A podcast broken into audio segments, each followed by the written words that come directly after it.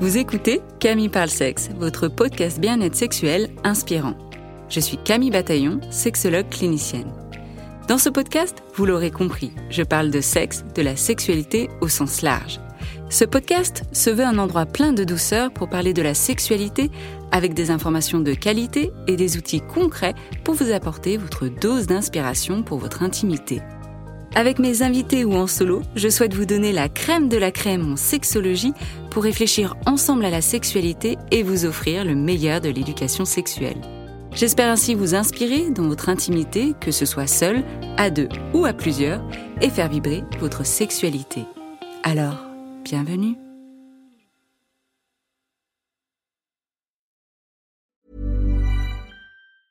I'm Sandra, and I'm just the professional your small business was looking for. But you didn't hire me because you didn't use LinkedIn jobs. LinkedIn has professionals you can't find anywhere else, including those who aren't actively looking for a new job but might be open to the perfect role, like me.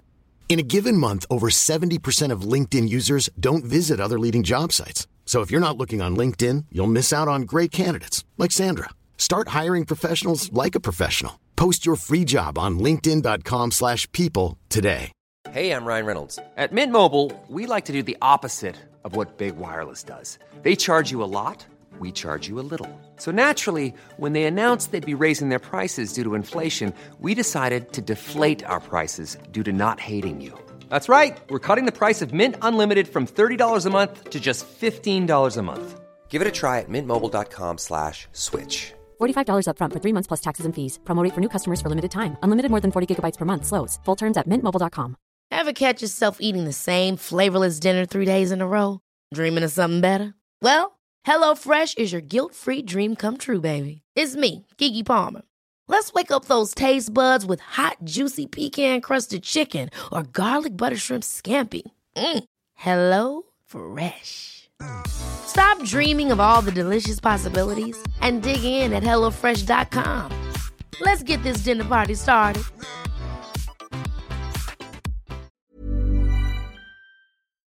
Si vous avez des enfants, des ados dans votre entourage, écoutez cet épisode. On ne peut plus faire l'impasse, on ne peut pas être dans le déni, dans se dire c'est pas mon enfant, c'est pas possible vis-à-vis de la consommation de la pornographie. L'exposition des mineurs au contenu pornographique est en forte progression sur Internet depuis ces dernières années. On en parle de plus en plus, mais sachez que chaque mois, 2,3 millions de mineurs fréquentent des sites pornographiques. Dès 12 ans, plus de la moitié des garçons se rendent en moyenne chaque mois. Chaque mois, 50% des garçons de 12 ans consomment de la pornographie. Cette étude de l'ARCOM fait froid dans le dos. Il y a aussi un rapport rédigé par quatre sénatrices qui alerte justement sur l'épidémie pornographique. On parle quand même d'une épidémie en France et son impact chez les mineurs. Dans une société où l'âge d'acquisition du premier téléphone est de plus en plus tôt, en moyenne autour de 9 ans. 9 ans. Et donc deux tiers des enfants de moins de 15 ans, deux tiers des enfants de moins de 15 ans ont déjà visionné des images pornographiques. Ça vous choque? Moi aussi. Ça vous choque? Nous aussi en tant que sexologue, ça nous choque. Dans cet épisode, avec mes invités, nous allons parler du porno chez les jeunes et surtout de la régulation du porno. On va voir justement quelles sont les mesures prises pour venir réguler le porno, mais surtout l'impact du porno chez les jeunes, comment on éduque les jeunes aux médias, parce que le porno est un média comme un autre, on va dire ça comme ça. J'ai invité Camille Kodia et Tess Vanderhag qui étaient passées déjà sur le podcast. D'ailleurs, avant de commencer cet épisode, les prérequis, c'est d'écouter l'épisode avec Tess, c'est le numéro 57, Quickie, Éducation à la sexualité chez les 6-12 ans, avec Eric Allos, numéro 40, Reinventing Porn. Il est en anglais sur YouTube, vous pouvez avoir les sous-titres français. YouTube camillebataillon.com. Camille est une avocate passionnée sur l'équilibre entre vie professionnelle et vie privée et les environnements inclusifs. Elle est mère de quatre enfants et elle a lancé une start-up qui propose justement des services de vérification de l'âge afin d'empêcher les enfants d'accéder à des contenus qui ne leur sont pas destinés en ligne. En s'appuyant sur la technologie, elle s'engage à créer un environnement numérique plus sûr pour les jeunes. À propos de Tess, Tess est une éducatrice certifiée en santé sexuelle, elle est basée au Canada. Passionnée et engagée, elle dispense une éducation inclusive et sexuellement positive aux élèves de tous âges, de la maternelle au lycée. En outre, Tess forme des professionnels de l'éducation et organise régulièrement des ateliers interactifs pour les familles afin que l'éducation sexuelle devienne un effort partagé et cohérent. Je vous souhaite une bonne écoute. En ce moment, on parle beaucoup de la place que prend le porno dans la consommation de contenu sexuel chez les jeunes. On va entrer directement hein, dans le vif du sujet. Tess, est-ce que tu peux nous dire quelles sont les conséquences, qu'elles soient positives, négatives, du porno gratuit en ligne pour les jeunes? Il faut savoir que surtout quand on parle de porno gratuit en ligne, c'est extrêmement violent. Enfin, on sait que 99% du contenu est violent. Et donc, en plus, ils tombent dessus très jeunes. Hein. On sait que la moyenne, elle devient de plus en plus jeune vers 10-11 ans. Donc, bien entendu, ils sont exposés à des images qui sont violentes. Et comme n'importe quelle image violente à laquelle on est exposé tôt, mais ça choque. Et ils n'ont pas les outils pour les comprendre, donc ils sont choqués. Ils savent pas, parfois, éventuellement, quand ils rentrent dans leur propre sexualité avec d'autres personnes, ben, ils vont reproduire des schémas violents. Donc, donc voilà, c'est sans les outils, ça a vraiment un impact négatif parce que ça donne une idée extrêmement violente et négative de la sexualité en général. Si je peux me permettre peut-être de compléter un petit peu, et c'est exactement ça. Il y a une étude de l'ARCOM euh, qui est sortie il y a quelques mois déjà. Je vous donnerai le lien que tu pourras peut-être Camille partager avec tes auditeurs. Et cette étude euh, nous donne des chiffres plus glaçants les uns que les autres. Il y a une trentaine de slides, enfin 25 et 30 slides. Et on y apprend par exemple euh, que l'âge dès 12 ans, par exemple, que la moitié des garçons se rendent sur des sites pour adultes en moyenne chaque mois. Et on a une collection de, de, data points comme ça qui sont parfaitement euh, glaçants et vous pourrez y apprendre un peu plus euh, justement. À 12 ans chaque mois d'aller sur des sites euh, pornographiques, donc 12 ans, c'est des fois avant même la rencontre sexuelle à deux, donc ça donne déjà des, des images, et comme tu disais aussi, Tess, assez violentes, parce que la plupart, de, la majorité des contenus mmh porno sont violentes et ne sont pas représentatifs d'une sexualité que la plupart souhaitent. On commence hein, de plus en plus, parce qu'il y a ces études-là, parce qu'on en parle, à se rendre compte, à avoir une prise de conscience de, l'impact hein, du porno chez les jeunes. Puis mmh même nous, en tant que sexologue, on voit bien en consultation à quel point il y a, un décalage et ça crée, ça a des conséquences hein, sur les relations de couple, mais aussi sur la, la sexualité de la personne. On commence à essayer de mettre des mesures en place des mesures, des nouvelles lois qui passent. Euh, Camille, est-ce que tu peux nous faire un, résumé justement sur ces différentes approches et les mesures prises par le gouvernement? Et puis si tu as aussi un petit peu plus de détails par rapport à la France. Effectivement, comme tu le dis, euh, on se rend compte de plus en plus de l'impact euh, que ces contenus peuvent avoir depuis une, une, dizaine d'années avec leur essor vraiment phénoménal.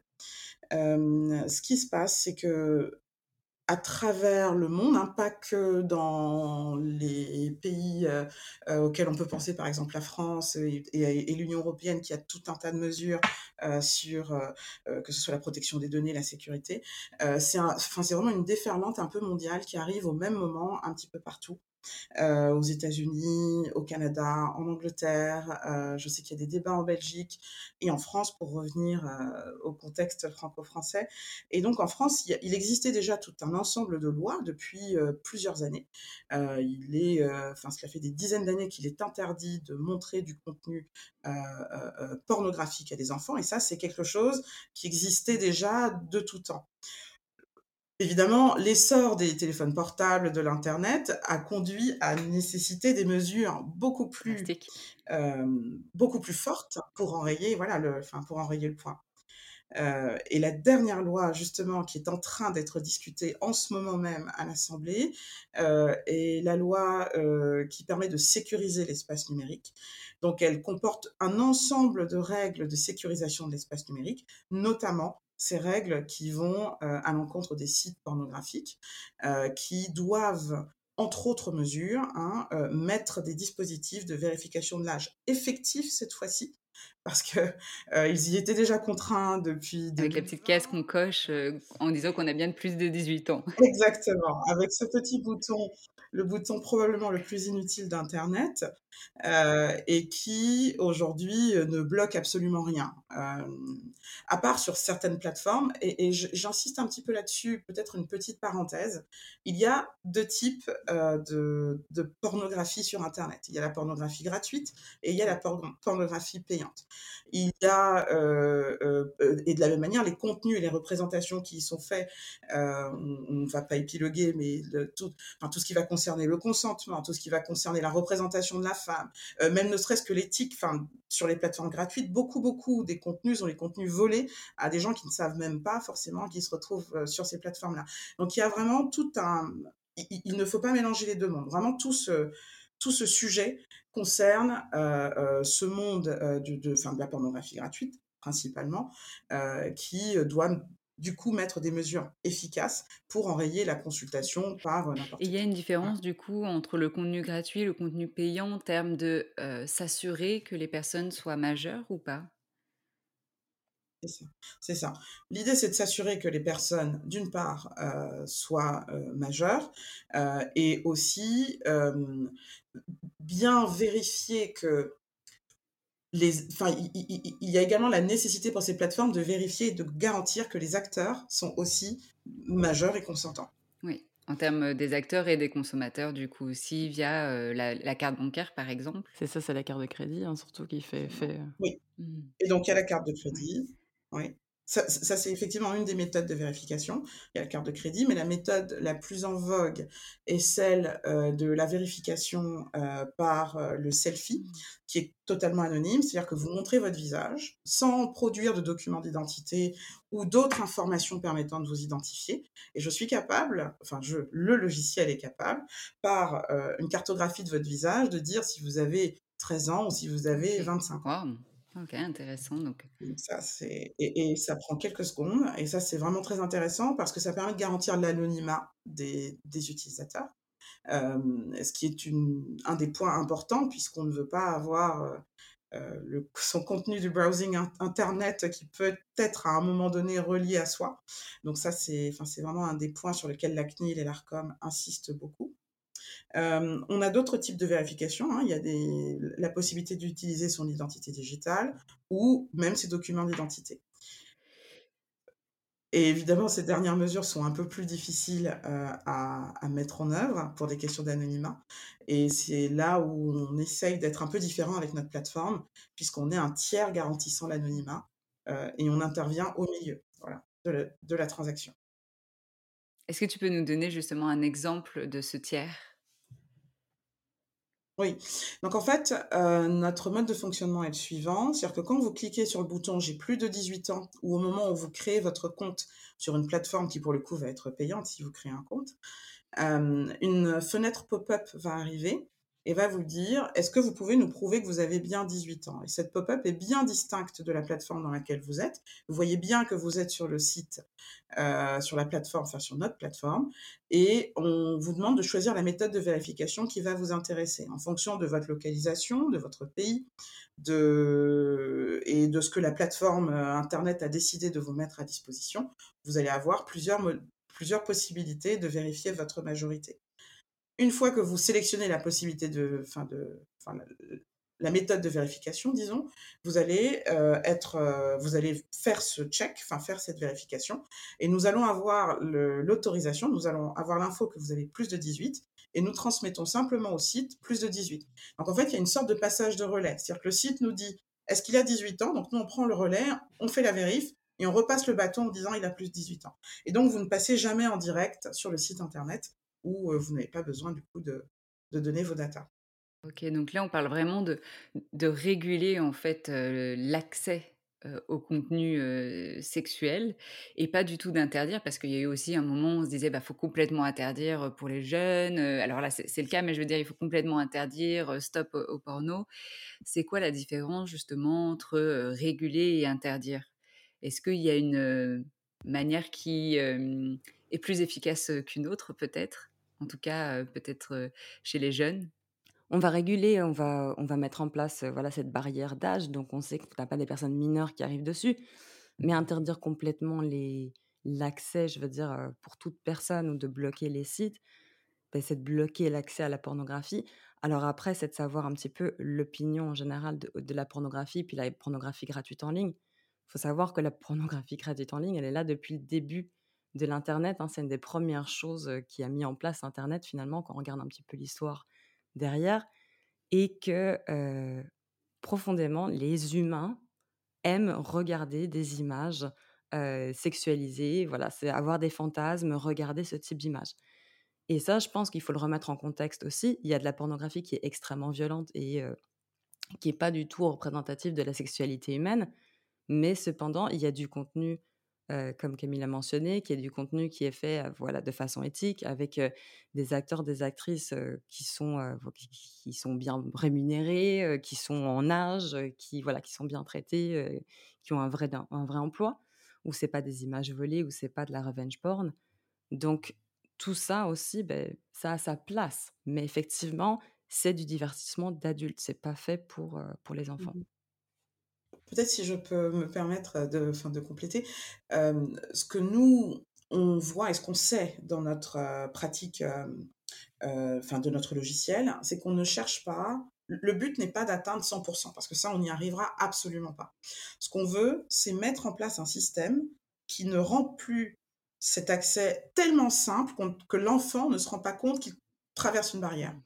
C'est une chose d'aller dans un magasin, de sneak out de, et de prendre une revue ou un DVD et de le regarder à 3 heures du matin quand ses parents dorment, que d'être euh, en plein cours et de se partager euh, des contenus euh, de, de, de YouPorn ou d'autres plateformes. Et, et- et en fait, c'est cette déferlante qu'on veut, qu'on veut endiguer.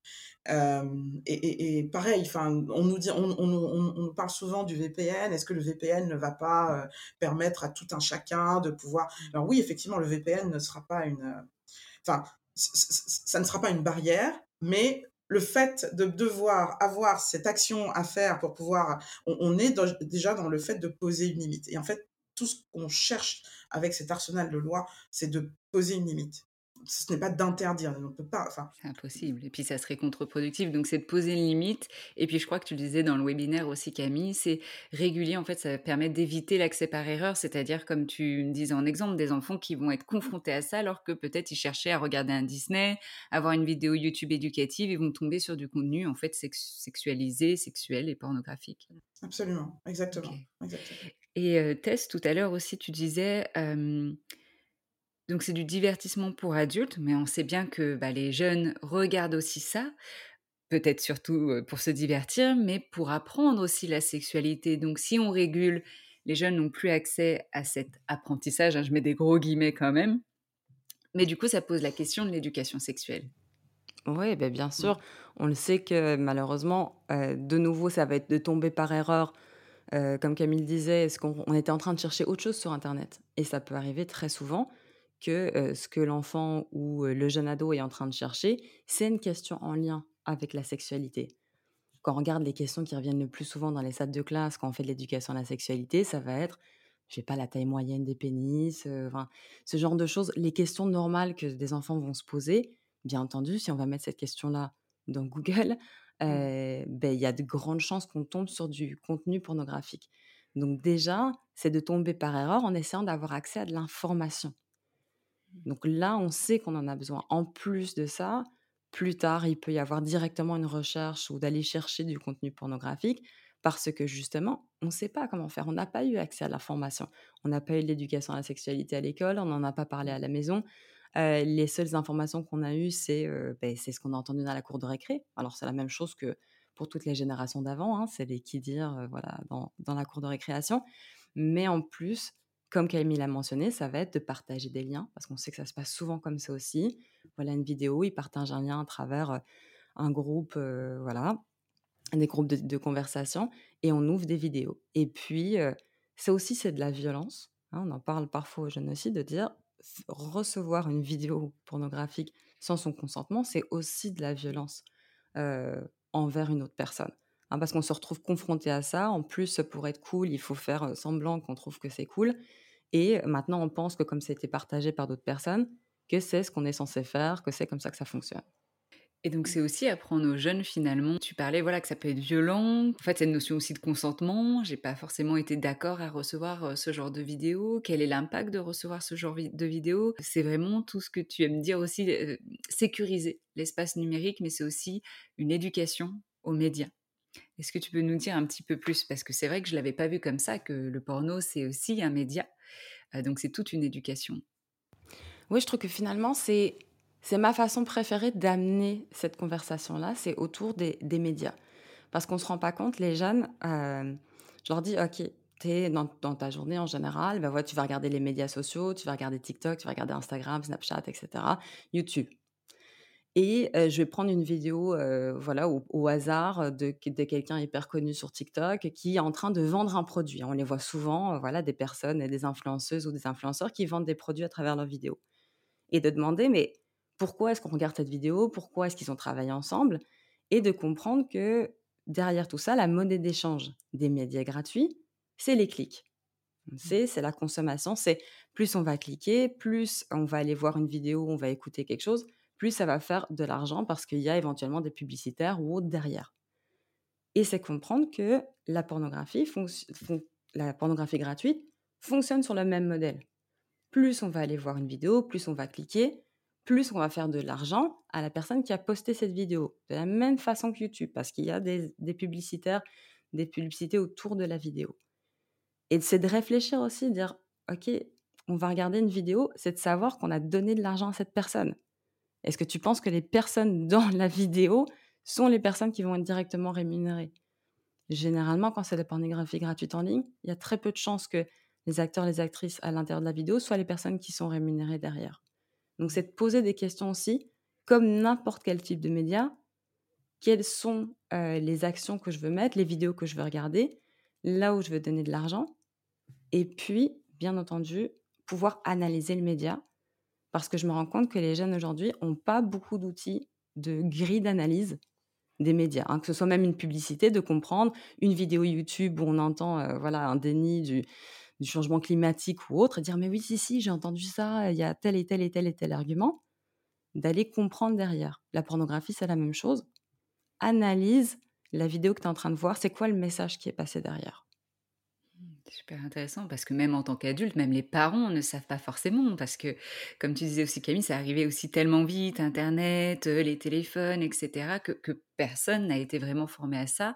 On est plutôt euh, euh, passé de quelque chose de vraiment passif à, consommer sans vraiment réfléchir. Et là, Tess, tu, tu dis faut être plutôt dans, du coup, dans une position plutôt active où on va réfléchir à sa position de consommateur, consommatrice. Oui, c'est ça complètement. C'est c'est au-delà de ça, comme on dit, on peut pas on essaie de réguler. Hein, on, va mettre, on va mettre ces barrières, comme Camille l'a mentionné, bien entendu, qu'il y en a qui vont réussir à mettre les VPN. S'il y a vraiment une intention de regarder de la pornographie, les choses vont être mises en place pour y avoir accès. Mais derrière, ok, tu as réussi à avoir accès à du contenu pornographique. Réfléchis, enfin, quelles sont tes valeurs? Parce que ben, quand je parle aux jeunes, bien entendu, ils ont plein de valeurs euh, voilà, sur le consentement, sur le respect, sur, euh, sur l'équité et tout ça et de dire ben, est-ce que les vidéos que tu regardes, elles sont en adéquation avec tes valeurs? Est-ce que ça mmh. renforce ces valeurs-là ou pas? Et est-ce qu'on veut aller donner de l'argent à, à ces, à ces personnes-là, à ces vidéos-là, aux personnes qui ont été postées ça? Donc, à réfléchir à sa position de consommateur, comment on peut éduquer encore une fois les jeunes euh, de manière responsable, en mettant l'accent peut-être sur la compréhension des relations saines, hein, parce qu'on parlait de, violence aussi dans ces vidéos-là, du consentement et aussi de la différence entre ce qu'ils voient sur écran et puis euh, la réalité. On va déjà montrer les différences parce que généralement, quand on demande aux jeunes, bah, c'est quoi, à ton avis, les différences entre les, les vidéos pornographiques et bah, la sexualité voilà, humaine en, général?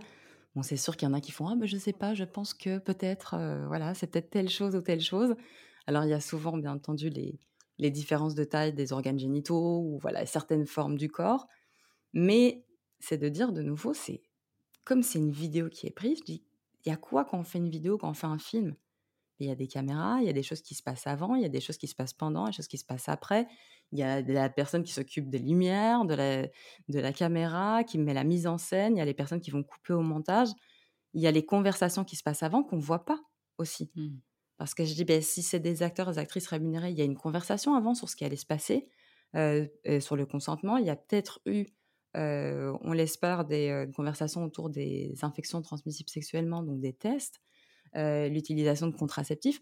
Tout ça, on ne voit pas, mais ça fait partie, bien entendu, de l'échange qui devrait bien se passer, c'est qu'on s'est mis d'accord sur plusieurs choses.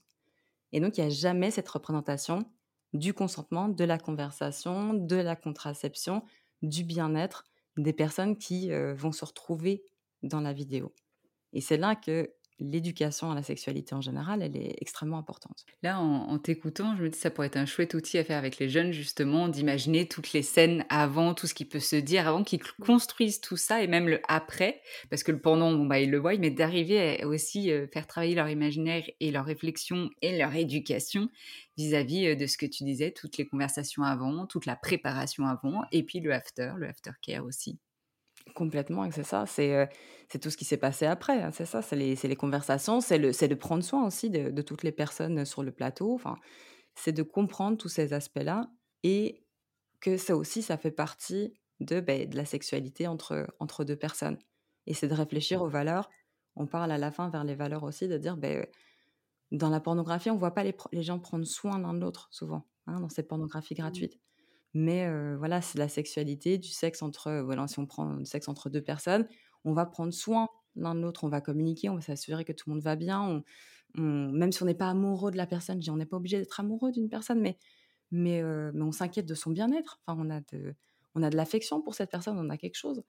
Donc, donc c'est toutes ces conversations-là aussi, cette réflexion, s'assurer que ben, il y a le consentement, que si on prend un risque éventuellement de, d'infection transmissible sexuellement ou de grossesse non désirée, que c'est la responsabilité de toutes les personnes qui sont impliquées. Donc c'est toutes ces conversations-là.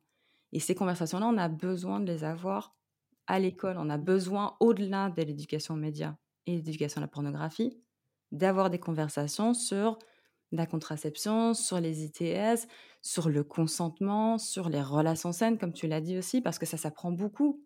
Hein, c'est la relation entre les personnes. Donc il faut mettre en place toutes ces conversations-là pour que ben, les jeunes aient les bons outils pour se lancer dans leur début sexuel, plutôt que d'essayer d'aller copier ce qui est trouvé sur Internet. Et pour continuer là-dessus, on va parler justement comment on peut parler de ça aux enfants. Et puis on va terminer sur les parents, parce que je pense qu'il y a beaucoup plus de parents qui nous écoutent là que, d'enfants. Mais là, pour faire juste la, transition avec ce que tu partageais, Tess, vis-à-vis des enfants, comment on peut parler aux enfants justement de ces outils de régulation euh, qui arrivent, par exemple? Ben, On va commencer à avoir des conversations aussi plus générales sur ce qu'est la pornographie. Puis là, je, suis sûre que ça fait, ça fait peur hein, voilà, d'aborder la conversation. Déjà, on se dit, bon, il fallait aborder les conversations sur la sexualité, c'est compliqué. Mais là, dire le mot pornographie devant ses enfants, c'est encore plus complexe.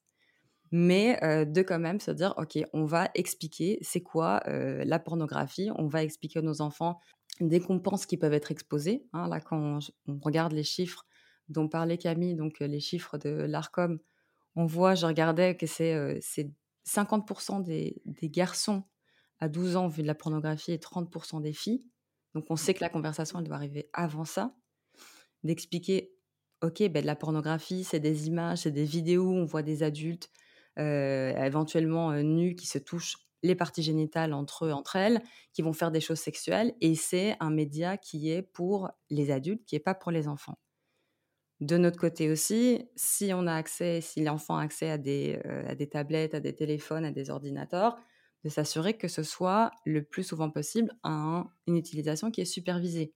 Alors, c'est pas obligé d'être derrière, hein, mais c'est qu'on est dans la pièce, on sait ce qui se passe, euh, d'éviter le, mobile, euh, le téléphone trop tôt aussi, même si c'est difficile avec la pression, la pression des autres, d'avoir ces conversations et d'expliquer surtout que, euh, voilà, si jamais tu tombes sur ces images, je veux, je veux que tu viennes me voir, hein, que tu viennes me voir moi, que tu viennes trouver l'adulte euh, de confiance le plus proche, tu fermes l'écran, tu viens m'en parler.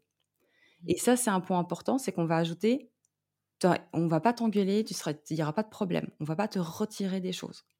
Parce que l'enfant... Ce n'est pas de ta faute. C'est pas de ta faute. Et mmh. c'est la vraie peur de dire, ok, j'ai vu un truc que j'étais pas mmh. censé voir. Déjà que je me fais engueuler avec mon utilisation d'Internet, si je dis que j'ai vu un truc que j'étais pas censé voir, ou sur les jeux vidéo ou autres, on va me reprendre. On va me reprendre le jeu vidéo, on va me reprendre l'ordinateur, on va me reprendre la tablette. Donc, je vais rien dire. Et c'est dire, OK, si jamais tu tombes là-dessus, ça va rien changer. On va pas changer tes heures d'utilisation. Je veux juste que tu viennes me voir, que tu pas peur en fait que qu'il se passe quelque chose, que voilà, qui est euh, qui une conséquence à ça. On veut vraiment être là euh, pour protéger euh, pour protéger ton acte. Hey, I'm Ryan Reynolds. At Mint Mobile, we like to do the opposite of what Big Wireless does. They charge you a lot, we charge you a little. So naturally, when they announced they'd be raising their prices due to inflation, we decided to deflate our prices due to not hating you. That's right. We're cutting the price of Mint Unlimited from $30 a month to just $15 a month. Give it a try at mintmobile.com slash switch. $45 upfront for three months plus taxes and fees. Promo for new customers for limited time. Unlimited more than 40 gigabytes per month. Slows. Full terms at mintmobile.com. One size fits all seems like a good idea for clothes until you try them on. Same goes for healthcare. That's why United Healthcare offers flexible, budget-friendly coverage for medical, vision, dental, and more. Learn more at uh1.com. et que si c'est par curiosité, d'expliquer de nouveau, c'est normal d'avoir de la curiosité, c'est normal qu'on soit curieux de, savoir comment fonctionne le corps. On veut, euh, on veut dire, OK, ben, si tu as des questions, tu peux venir me voir. Si tu es mal à l'aise de venir me voir, voici des ressources, des livres, voici des liens, éventuellement de sites internet qui sont des bonnes ressources. Donc, on va engager l'enfant à, venir, euh, voilà, aller trouver l'information à des endroits qui sont sécurisés parce que moi, j'ai beaucoup d'enfants qui viennent me voir en disant non, non, mais moi, je vais poser ma question sur Internet. Je dis, ben, c'est une mauvaise idée de poser ta question sur Internet parce que tu sais pas ce que tu vas trouver. Et même si tu trouves pas du contenu pornographique, tu trouveras pas forcément du contenu positif. Hein, si on pose des questions sur la grossesse, les ITS, c'est pas quelque chose d'hyper positif. Moi, j'aime bien mettre en avant cet aspect positif de la sexualité. Donc voilà, c'est vraiment aller mettre le cadre et expliquer ce qu'on peut trouver sur Internet, comme on l'a dit tout à l'heure, s'il y a de la pression des autres aussi de venir nous en parler, parce que de nouveau, il n'y a pas du consentement si on reçoit du vidéo alors qu'on n'a pas, qu'on la voulait pas. Donc de reposer toutes ces bases avec, euh, avec nos enfants. Super, merci par rapport à, ça parce que ça fait du bien de l'entendre, le réentendre et, et c'est pas évident euh, pour les parents euh, d'aborder euh, ce sujet-là avec avec les jeunes, les ados. D'ailleurs, c'est même c'est pour ça qu'on milite pour le faire même quand ils sont enfants parce que déjà la conversation est installée et la confiance est là aussi. Camille, j'ai une question pour toi par rapport à la régulation tout à l'heure, quand Tess disait, voilà, un enfant va chercher par exemple là, quelle est la taille idéale d'un pénis, va taper sur Google. Est-ce que mmh, l'outil de régulation va aussi empêcher, par exemple, quand on tape sur un moteur de recherche, de tomber sur ce genre de vidéo ou pas du tout? Non, aujourd'hui, la loi ne concerne pas les outils de recherche ou même Internet euh, de façon euh, générale. Elle concerne vraiment les plateformes qui mettent à disposition des contenus explicitement pour adultes. Euh, par ailleurs, elle concerne aussi les réseaux sociaux, mais c'est assez connexe. Alors, on va pas faire le, on va pas faire le parallèle là parce que ça prendrait beaucoup de temps à développer, mais on est vraiment dans l'idée de sécuriser leur environnement immédiat, celui dans lequel ils passent vraiment beaucoup de temps et vraiment, enfin, Tess les a cités hein, tout à l'heure, Snapchat, YouTube, euh, et même en fait la définition de ce qu'est un réseau social dans la loi est de volontairement suffisamment large pour englober tout type de plateforme d'échange où des jeunes vont pouvoir se trouver.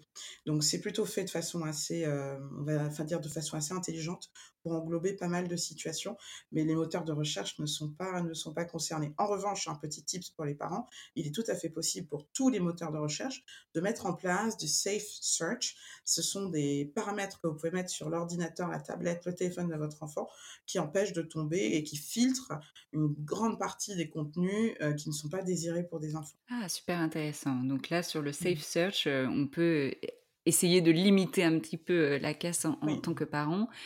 Il y a quoi d'autre aussi? Parce que c'est en tant que parent, voilà, mmh. souvent c'est je suis perdue. Déjà, je connais pas ces plateformes-là. Euh, je sais peut-être pas des fois très bien aussi comment les utiliser, comment je peux protéger au mieux mes enfants. Donc il y a le safe search. Mmh. Est-ce qu'il y a aussi en tant que parent peut-être bah, s'informer un peu plus sur la régulation, s'informer sur ces plateformes, savoir les utiliser peut-être? C'est ça. Ne, serait-ce que le connaître le nom des plateformes. Enfin, moi, j'ai trouvé ça très utile moi-même maman d'un ado et d'enfants plus petits, euh, j'ai eu, enfin, je me reconnais exactement dans ce que Tess décrit et dans tous les petits tips qu'elle décrit. Mais typiquement, euh, je crois que tu avais dit quelque chose qui m'avait beaucoup marqué, c'est 1000 conversations d'une minute, c'est ça, euh, la, fois, passée. Et, effectivement, des petits mots, des, petites bribes comme ça, ne serait-ce que euh, s'informer sur le nom des plateformes. Quand vous entendez votre ado dire euh, X-Hamster, savoir que ça ne parle pas d'hamster hein, et que c'est bien d'un site pornographique. Mais c'est pas du tout évident. C'est pas du tout évident. Et, et peut-être que si on était capable en tant que parent d'avoir un genre de lexique ou quelque chose comme ça, je pense que ça pourrait être très utile. Euh, et, et oui, avoir, euh, avoir peut-être ce vocabulaire aussi de euh, ce qui se passe dans, dans leur téléphone. Euh, Enfin, je, là, pour le coup, je suis un peu plus paumée, mais je sais qu'il y y a des façons de se dire qu'on se partage des liens et qu'il faut les cacher. Enfin, voilà, dans les groupes, par exemple, moi, je, je regarde souvent les groupes dans lesquels mon fils est. Euh, bah, du coup, c'est important aussi de savoir que à cet endroit-là de la conversation, on va s'échanger quelque chose. Euh, il est aussi important, je pense, de mettre en réseau les téléphones de la maison, euh, de les associer au Google Family ou au Apple. Alors, je ne suis pas Team Apple, donc je ne sais pas comment ça s'appelle, mais il doit y avoir un système un peu similaire. On cherchera le lien pour le mettre. Ah oui, Cloud Family, non, quelque chose comme ça. voilà, c'est ça, c'est ça. Ouais. Comme j'ai pas encore d'enfant en âge d'utiliser euh, les médias, je m'y je m'y penche pas, mais c'est vrai qu'il faut, il faut quand même euh, Ouais, commencer euh, tôt. ouais. Et, et- et effectivement, avoir des petites conversations très techniques Family de, sharing, de- je pour crois que les- c'est sûr. Oui, voilà, c'est ça, exactement. Et, et avoir les petites conversations très tôt, même pour les 6 ans, les 7 ans, les 8 ans, j'ai commencé à en parler un petit peu. Euh, et, voilà, et, surtout bien, enfin, bien dire que vous n'êtes pas responsable. euh, et reportez-le-nous, je vais vous expliquer ce que c'est. Et, Ok. Et quel est l'intérêt d'associer du coup euh, tous les téléphones sous le même réseau? Mhm. C'est que c'est plus facile d'y avoir accès euh, quand euh, on a besoin euh, de pouvoir vérifier le téléphone de son enfant et de pouvoir superviser le contenu visité et les recherches.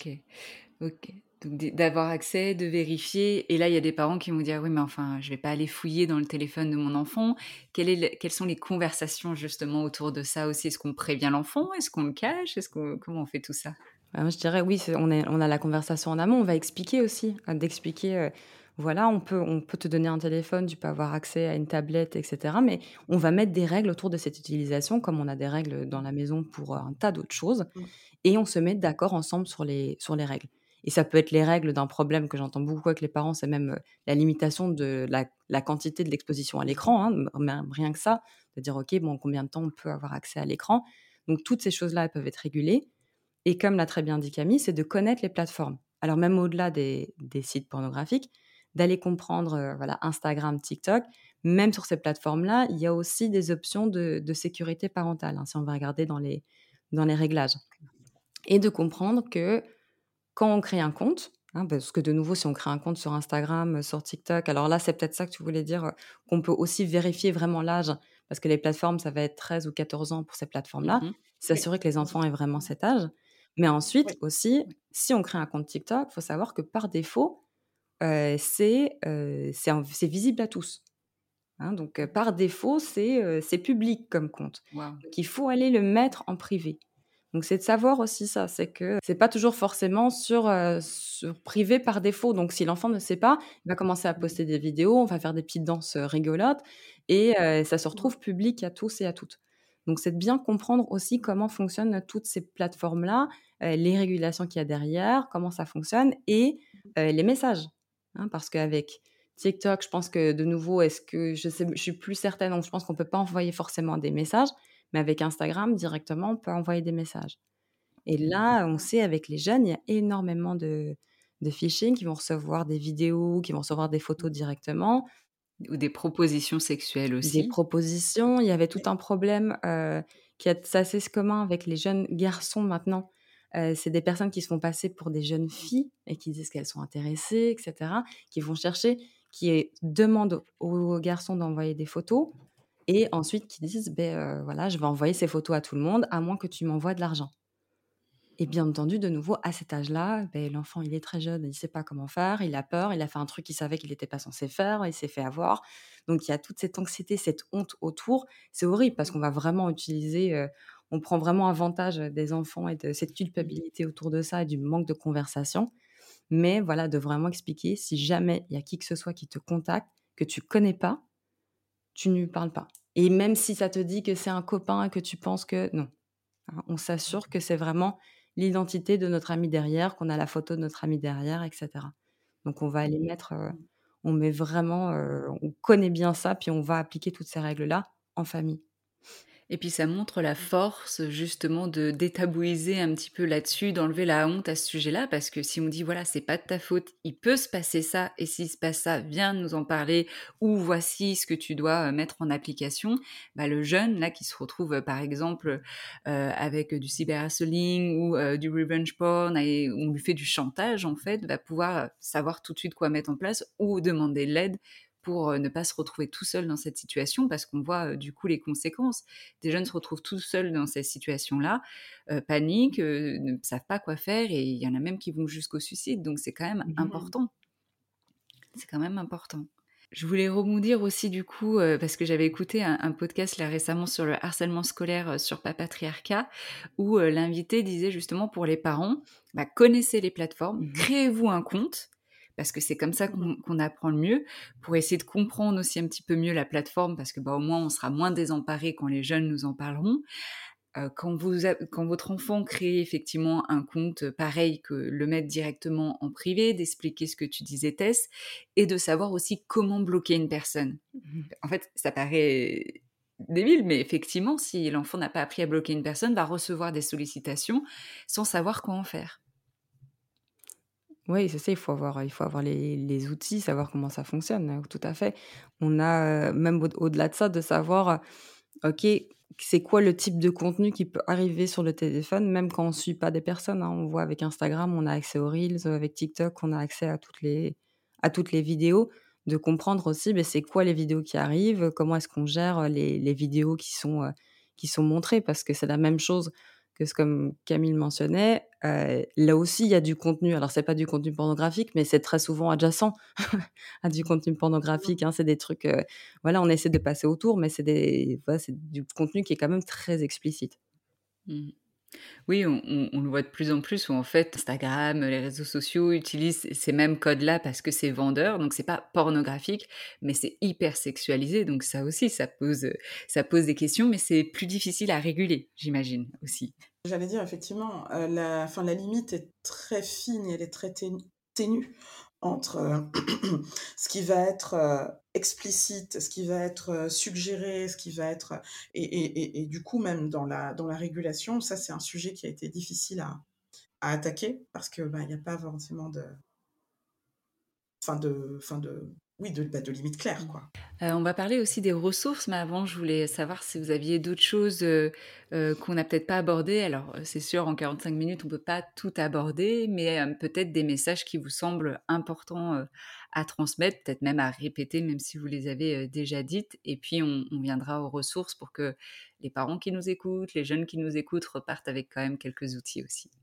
Oui, euh, me dit que, enfin là, je prends plus la casquette de maman. C'est, enfin, c'est vraiment important de parler à ses enfants. C'est, c'est, parler à vos enfants de tout, de rien, et la petite seconde ou la petite allusion sur, euh, enfin, elle est, vraiment importante, quoi. Voilà. Mmh. Donc de parler et tu parlais mille conversations d'une minute au moins, donc de prendre même si c'est pas, euh, vous n'avez pas cinq heures devant vous, de prendre chaque minute pour euh, se poser, même prendre peut-être un thème après l'autre et, de, et de parler de ce thème-là.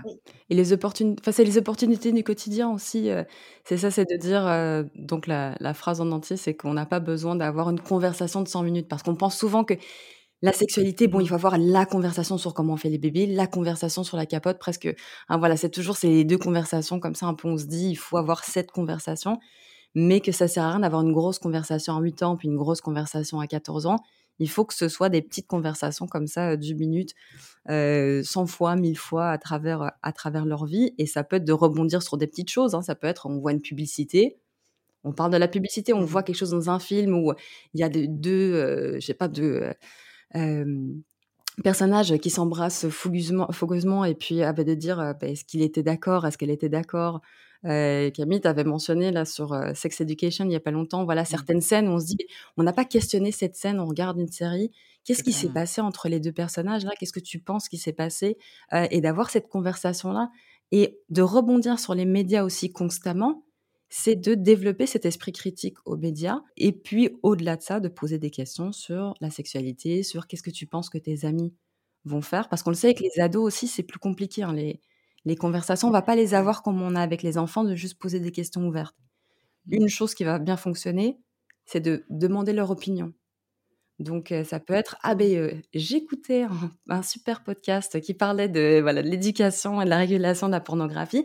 Ça mentionnait que l'exposition à la pornographie était de plus en plus jeune. Ça disait 12 ans. Toi, qu'est-ce que tu en penses? Moi, ça me paraît dingue comme âge. Est-ce que tu penses que c'est vrai ou est-ce que bon elles ont elles ont fabulé, elles ont lu des, des fausses statistiques? De commencer la conversation comme ça, ou même d'avoir la conversation pas directement avec notre ado, mais avec notre coparent ou avec une amie, de façon à ce que l'ado l'entende et qu'il dise non mais vous racontez n'importe quoi, moi je vais vous expliquer comment ça passe, ça fonctionne. Donc mmh. de positionner notre adolescent ou l'adolescente en, en expert de la situation finalement, plutôt qu'une conversation, une question directe genre t'as déjà regardé de la porno toi? Mmh. ça va pas voilà ça va pas bien fonctionner on va pas avoir une bonne mmh. conversation ça va être extrêmement gênant et on va il y a rien qui va en sortir Super, donc d'avoir une position active pour l'ado, expert et, des réflexions, parce que oui, la scène dont tu disais de Sex Education, où bah, moi j'aime bien qu'on réfléchisse sur la sexualité, d'où le podcast, et justement je mettais en avant cette scène parce qu'elle n'a pas été nommée dans Sex Education comme une scène où il n'y avait pas de consentement. Alors pour moi c'était assez clair, puis quand on en discutait Tess, tu rejoignais un peu ça, mais il y en a beaucoup en DM qui disaient bah, je vois pas où est le problème, enfin il en a envie. Et donc, ça souligne que oui, effectivement, il y a encore beaucoup à faire et qu'on ne se rend pas compte de, plein de choses. On, s'imagine que oui, le consentement, il est là, alors qu'en en fait, pas du tout, c'est pas, pas assez mmh. explicite, quoi. Merci pour déjà ces, outils-là parce que je pense qu'en tant que en tant que parent, en tant que personne qui bah, accompagne les enfants ou même les ados, ça permet d'avoir quelques pistes. Maintenant, est-ce que vous avez des ressources aussi sur lesquelles s'appuyer? Parce qu'on sait que du coup, voilà, c'est des conversations à avoir régulièrement, ce qui fait que quand c'est régulier, bah, il y a moins cette gêne aussi, on devient de plus en plus confortable et même ça laisse à l'enfant ou à l'ado la possibilité de rebondir plus facilement que quand ça arrive deux fois dans sa vie. sur quelles ressources on peut s'appuyer, des supports, que ce soit auditifs, visuels, si vous en avez à nous partager? Moi, je viens commencer par cette étude de l'ARCOM qui est disponible publiquement et que tous les parents doivent voir. Ça me paraît un bon, une bonne façon de prendre conscience du sujet et de comprendre pourquoi euh, il y a tant de débats et pourquoi euh, tout le monde euh, du côté du gouvernement va se faire voir en parlant du sujet. c'est c'est vraiment important. donc je, je, pourrais vous envoyer le lien si vous voulez, je peux le mettre. Ouais, je le remettrai dans les notes de, de l'épisode. Donc pour, pour les parents, d'avoir en fait les chiffres et les études en tête mmh pour être au plus près de la réalité parce que souvent c'est dans le déni. Ah mais non, mais en fait c'est loin tout ça ou un an, pas mon ado. Et en regardant les chiffres, en fait, bah non, c'est mmh. consternant. Quoi. Tout. Complètement. Une fois qu'on comprend que, que, ça, que ça a touché probablement notre ado, d'avoir euh, d'avoir les outils, c'est quand même essentiel et de les commencer avant. Alors, bien entendu, ben, il y a tous les outils euh, de porn conversation. Donc, ça, c'est toutes des ressources, en fait, qui ont été, euh, qui ont été développées en anglais à la base, mais qui ont été traduits en français. Et là, il y a des guides de conversation pour les parents. Il y en a pour les enseignants et les enseignantes aussi, s'il y en a que ça intéresse mais des guides de conversation pour les plus jeunes, donc à partir de 8, de 8 à 12 ans, de 12 à 15 et puis 16 et plus, de savoir comment aborder les différentes conversations, voilà, avec des petites idées même de début de phrase, de, comment est-ce qu'on prend ces opportunités-là, et de ne pas oublier que oui, alors c'est bien d'avoir ces outils à partir de 8 ans, mais bien entendu, on ne peut pas commencer la conversation à 10 ans sur la pornographie, on veut mettre les bases d'une éducation à la sexualité qui est complète et ça, ça va commencer dès le plus jeune âge. Alors, ça fait toujours un peu peur quand on dit ça. Bien entendu, on va pas avoir les mêmes conversations hein, avec les plus jeunes. On met les bases sur les parties du corps, sur le consentement, sur les limites. Et pour ça, il y a plein de, il y a plein de super outils. Maintenant, on a de plus en plus de livres qui sont, qui sont disponibles. Il y a le, le livre de toutes les questions que les enfants vont vous poser de Charline Vermont, qui est extrêmement connu. Il y a les petits illustrés qui sont vraiment hyper adaptés aussi aux plus petits, parce que le, le livre de Charline, je pense que c'est à partir de 5-6 ans. Mais même les petits illustrés, on a les images pour en parler un peu plus tôt. Mmh. et, et, de pouvoir mettre ces choses-là, ces choses-là en place dès le début. J'offre aussi des petits guides pour savoir comment commencer les conversations. si on regarde sur mon compte, mon compte Instagram aussi, j'ai un cours pour commencer les conversations plus tôt, hein, dès entre 0 et 5 ans. Donc, savoir comment est-ce qu'on met les bases sans avoir peur de cette éducation à la sexualité.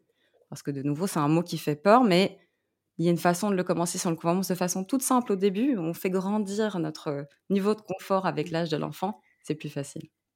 Ouais, ces cours-là l'éducation, se former, les ressources, ce Porn Conversation qui a été traduit en français par toi d'ailleurs, Tess, non C'est ça?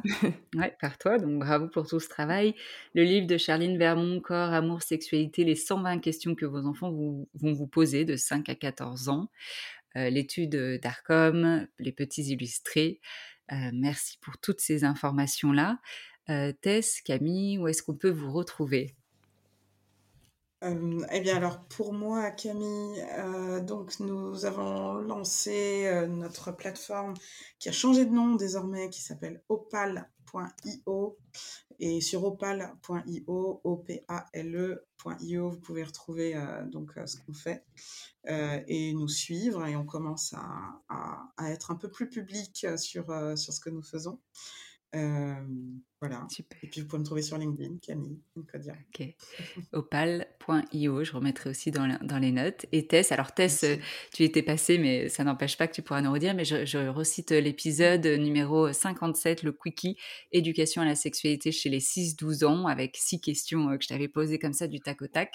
Donc allez-y faire un tour pour écouter déjà les, les premières réponses de Tess. Tess, on te retrouve où?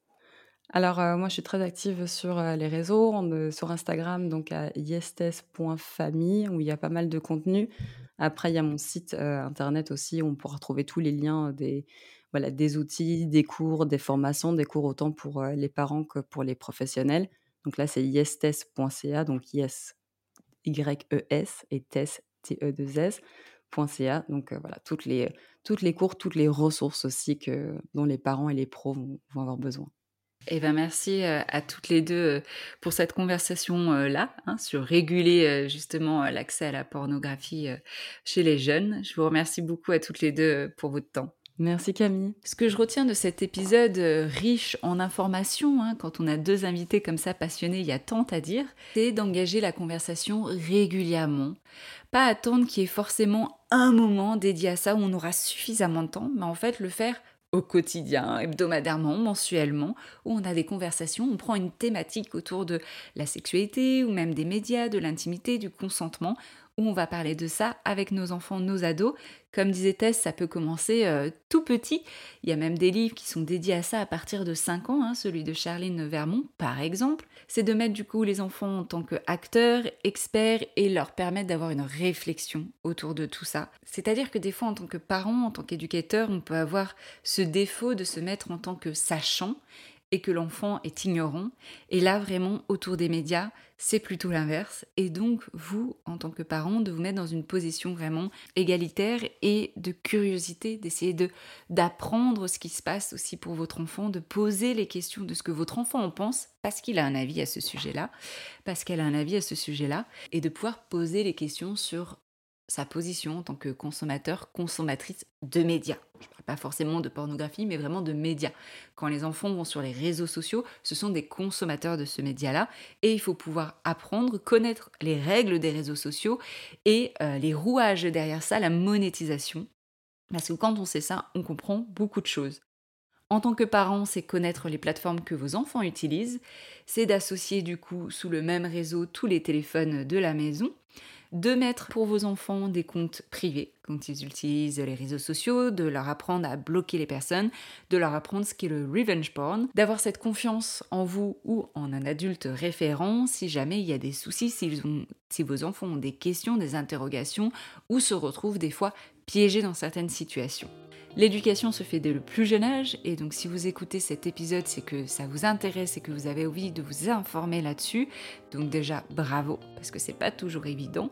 Et comme Tess l'a dit, elle a des formations à ce sujet, il y a plein de ressources, plein de livres, plein de podcasts qui existent.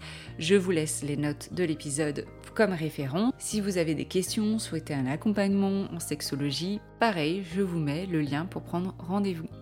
Merci encore d'avoir écouté cet épisode jusqu'au bout. J'attends comme d'habitude vos retours sur Instagram Camille Parle Sexe, dans les avis, sur YouTube, là où vous le souhaitez. À très bientôt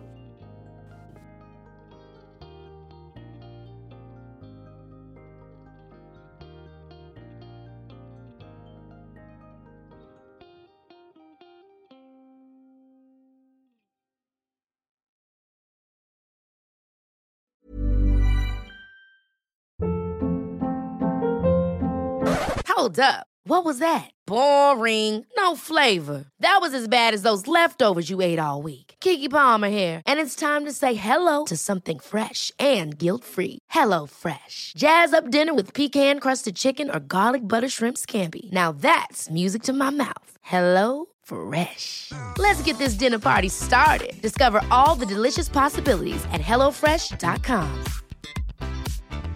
Mom deserves the best, and there's no better place to shop for Mother's Day than Whole Foods Market. They're your destination for unbeatable savings, from premium gifts to show-stopping flowers and irresistible desserts. Start by saving 33% with Prime on all body care and candles. Then get a 15-stem bunch of tulips for just $9.99 each with Prime. Round out Mom's menu with festive rosé, irresistible berry chantilly cake, and more special treats. Come celebrate Mother's Day at Whole Foods Market. Planning for your next trip?